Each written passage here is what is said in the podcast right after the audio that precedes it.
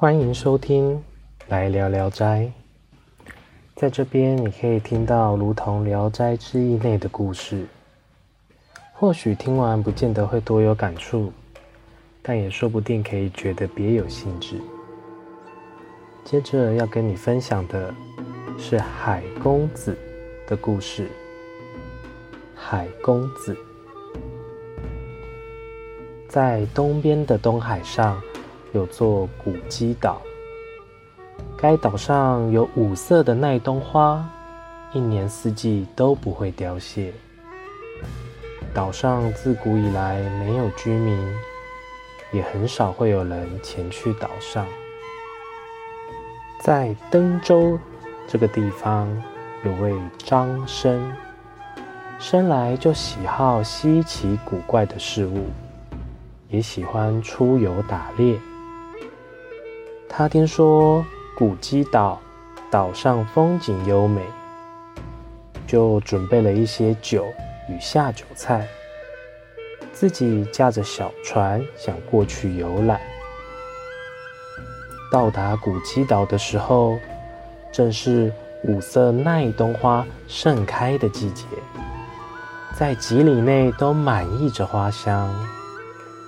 岛上有些巨树，大到要十几个人合抱的程度。张生流连忘返。看着景色，只觉赏心惬意。他于是打开酒瓶，自斟自酌，遗憾着没有一位游伴来助兴。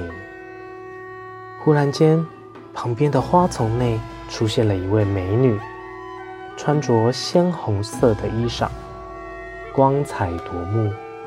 仿佛在凡间没有人可以与其相比拟的。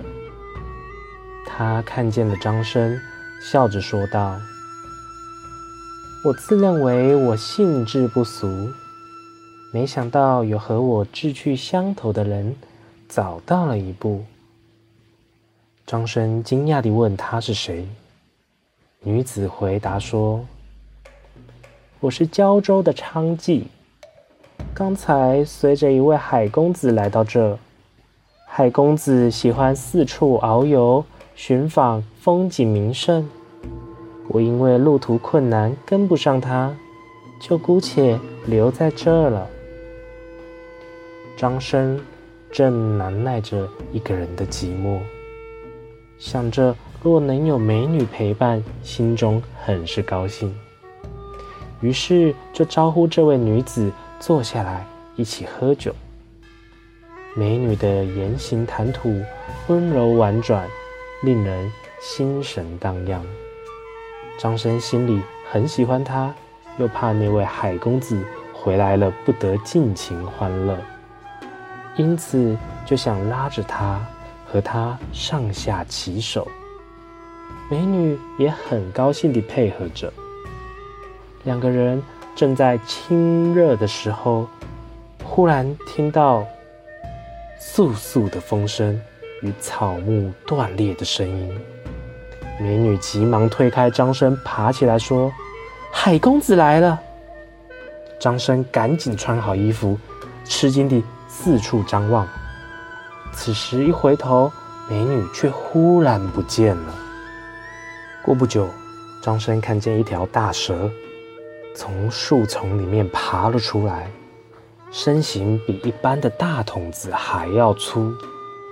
张生非常害怕，急忙躲在一棵大树的后面，暗自希望大蛇没看见他。但那条大蛇却爬到大树前面，用身体连人带树把张生一起缠住，缠绕了好几圈起来。张生他的两个手臂。被直直地束缚在了胯间，连一些弯曲的空间都没有了。顷刻间，大蛇抬起头来，用它的蛇信刺破了张生的鼻子。只见张生的鼻血直直地往下滴，滴到地面上汇聚成了一个小水坑的样貌。那条大蛇就低着头去喝他的血。张生想着。自己这次在劫难逃，但又忽然想起腰中佩戴的荷包内有着毒杀狐狸的药，于是他就用两根指头把那包药夹出来，弄破了药包，把药堆在手掌心。张生又侧着脖子，将视线看着自己的手掌，让鼻血滴在这个毒药上。一时之间就滴了满手都是，大蛇果然顺着血腥味，就着他的手掌上吸引了起来。大蛇还没有喝完这掌上加料的血，又忽然间伸长了身体，尾巴不停地甩动了起来，发出像霹雳一般的声音，触碰到了旁边的树干，树干都被折断了大半。不久后，大蛇便躺在了地上，好像一根大屋梁一般，直挺挺的死了。而张生也头晕目眩，站不起来。过了好一会儿，才苏醒过来。后来，张生用开来的小船，载着这个已经死掉的大蛇回家了。张生回家后，大病了一个多月。而他也在怀疑，那个美女也是一条蛇精所幻化而成的。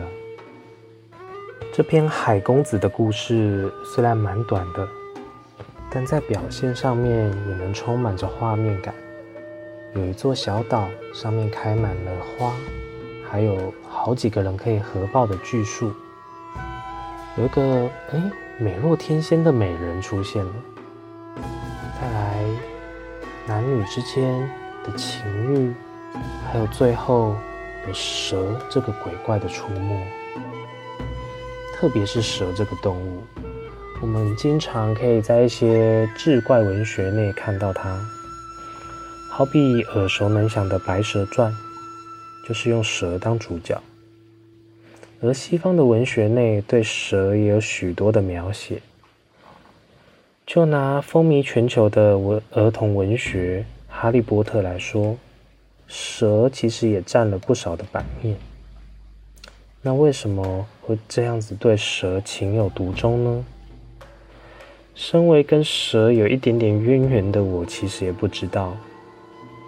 不过，也许是因为人们总是对自己不了解的事物感到害害怕。与好奇吧，看着那没有长脚的蛇，竟然能飞快地向自己逼近，光是我现在用想的就有点不寒而栗了。话题有点扯远了，回到这篇故事来。这篇故事的人性层面探讨的话题，我自己呢是只看到了一个寂寞男子在外面风流，然后碰壁，但结局是绝处逢生。总觉得少了那么一点警示的意味。虽然故事的后头没说，但故事的主角张生会不会一改过去的放荡，还是说会继续他喜欢追求刺激的生活，直到下次的冒险可能永远带走他了呢？《聊斋》内很多故事虽然跟花妖狐媚。奇人鬼怪有关，但多半都可以从中窥探一些人性层面的问题。毕竟有时候人比鬼更可怕，不是吗？最后欢迎各位留言告诉我你想听什么样的故事。感谢您收听《来聊聊斋》，那我们下次再见。